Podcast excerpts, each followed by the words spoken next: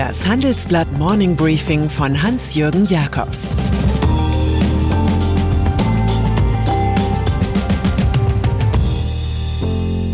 Guten Morgen allerseits. Heute ist Mittwoch, der 27. Januar, und das sind unsere Themen. CDU-Fetisch Schwarze Null. Staatsgelder für Kaufhausmonopol. Sanofi produziert für BioNTech. Helge Braun. Wenn man aktuell so liest, was die CDU über Helge Braun veröffentlicht, könnte man denken, der Mann sei ein U-Boot der Grünen oder der Sozialdemokraten in Angela Merkels Nähe. So einhellig und wuchtig geht die parteiinterne Kritik nieder auf den Chef des Bundeskanzleramts. Braun hatte sich im Handelsblatt erlaubt, über ein Aussetzen der ohnehin nicht einzuhaltenden Schuldenbremse nachzudenken. Braun will hierfür das Grundgesetz ändern. Nicht mehrheitsfähig, poltert da Fraktionschef Ralf Brinkhaus. So etwas in Zukunft vorher mit Partei und Fraktion abstimmen, watscht Armin Laschet ab, der neue Parteichef. Klarer Fall, die schwarze Null ist für die Union das, was für Rittersport die quadratische Schokolade ist. Nur für die SPD und Gewerkschaften ist die schwarze Null kein Markenzeichen, sondern ein Fetisch aus einer fernen Zeit vor Corona.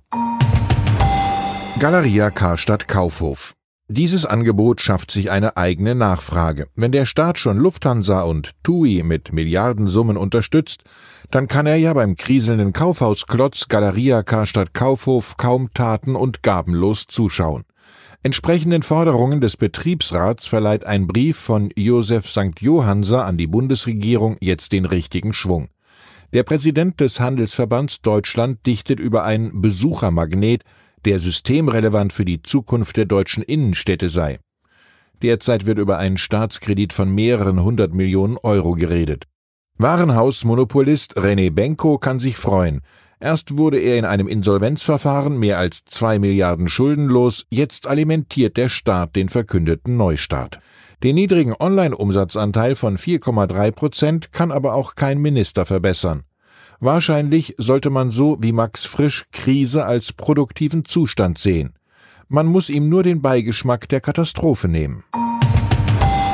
Wladimir Putin Donald Trump mag persönlich starke Bindungen zu Russlands Präsidenten Wladimir Putin gehabt haben, doch außer Fototerminen brachten die beiden nichts zustande. Da ist Joe Biden, Trumps Nachfolger im Weißen Haus, nach ein paar Tagen schon weiter. Er telefonierte jetzt mit Putin über eine Verlängerung des atomaren Abrüstungsvertrages New Start. Man sei sich einig geworden, meldet der Kreml. Bidens Sprecherin will das nicht bestätigen, wohl aber, dass sich der US-Präsident zur Vergiftung des Oppositionellen Alexei Nawalny und zu Russlands anhaltender Aggression in der Ukraine geäußert habe. Nur weil Joe Biden neue Verträge schließt, will er noch lange nicht als Weichei von Washington gelten. Martha Nussbaum. Wohin steuern die USA? Wohl kaum eine Wissenschaftlerin hat sich so mit der Spaltung dieser Nation auseinandergesetzt wie Martha Nussbaum 73. Vor fünf Jahren wurde die Philosophin mit dem Kyoto-Preis geehrt, dem Nobelpreis der Philosophie. Im Gespräch mit meinem Kollegen Moritz Koch erklärt die Professorin von der Chicagoer Universität, dass der Schock über die Gewalt im Kapitol zur Spaltung der Republikanischen Partei führen werde. Wirtschaftsverbände würden nun mal kein Geld für Kandidaten mit einer Hassagenda zu spenden bereit sein, so Nussbaum. Am Ende würden die anständigen Republikaner austreten und eine neue Partei gründen. Positiv sieht sie den Bann gegen Trump auf Twitter und Facebook. Die Menschen werden durch das, was sie jeden Tag hören und sehen, polarisiert. Allein die geringere Präsenz dieser falschen und aufrührerischen Geschichten wird eine Hilfe sein. Sanofi der französische Pharmakonzern Sanofi hat peinliche Momente hinter sich. Er musste eingestehen, dass sein neuer Covid-19-Impfstoff erst Ende 2021 fertig wird, ein halbes Jahr später als geplant. Nun hat das Unternehmen, gedrängt vom französischen Staat, eine Lösung für die Zwischenzeit gefunden. Sanofi hilft vom Sommer an, den in Mainz entwickelten Impfstoff von BioNTech Pfizer zu produzieren. Wir werden unser Werk in Frankfurt nutzen, sagt CEO Paul Hudson in Le Figaro. So sollen 100 Millionen Dosen zusätzlich an EU-Länder gehen. Das alte Gelände der Firma Höchst, vor 21 Jahren aufgegangen im Unternehmen Aventis, das wiederum mit Sanofi fusionierte, kommt zu neuen Ehren.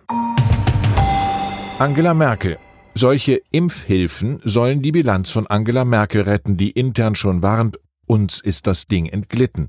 Und öffentlich ausführt, wo wir nicht gut aussahen, das zeigt sich bis in die heutigen Tage, das ist der Mangel an Digitalisierung unserer Gesellschaft.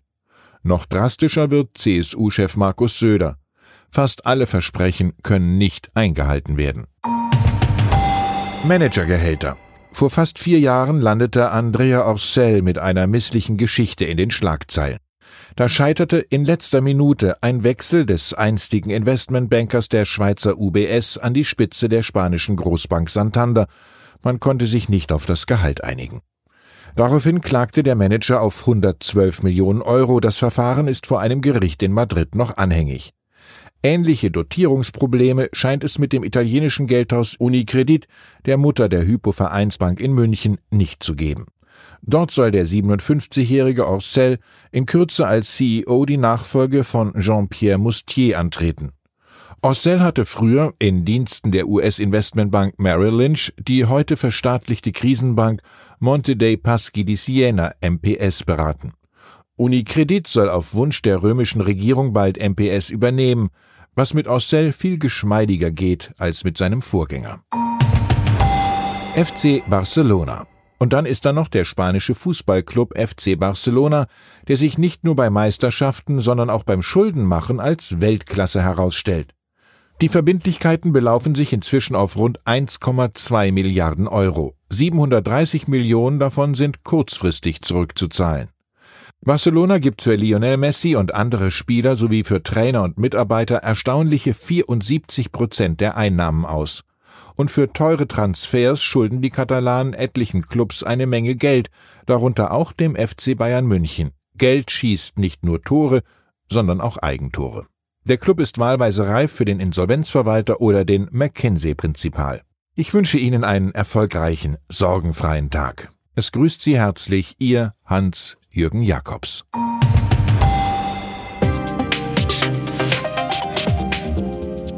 Ab 17.30 Uhr sprechen wir bei Handelsblatt Today über alle Themen, die die Finanzwelt bewegen. Ein Lebenswerk zu erhalten und seine Werte an künftige Generationen weiterzugeben, ist ein Herzenswunsch vieler Stifter. Entsprechend wichtig ist ein Partner, der weiß, wie man Stiftungsvermögen anlegt und die Sorgen und Hoffnungen, die Stifter bewegen, kennt. Dieses und andere Themen präsentiert von unserem Initiativpartner, der Hypo Vereinsbank Private Banking.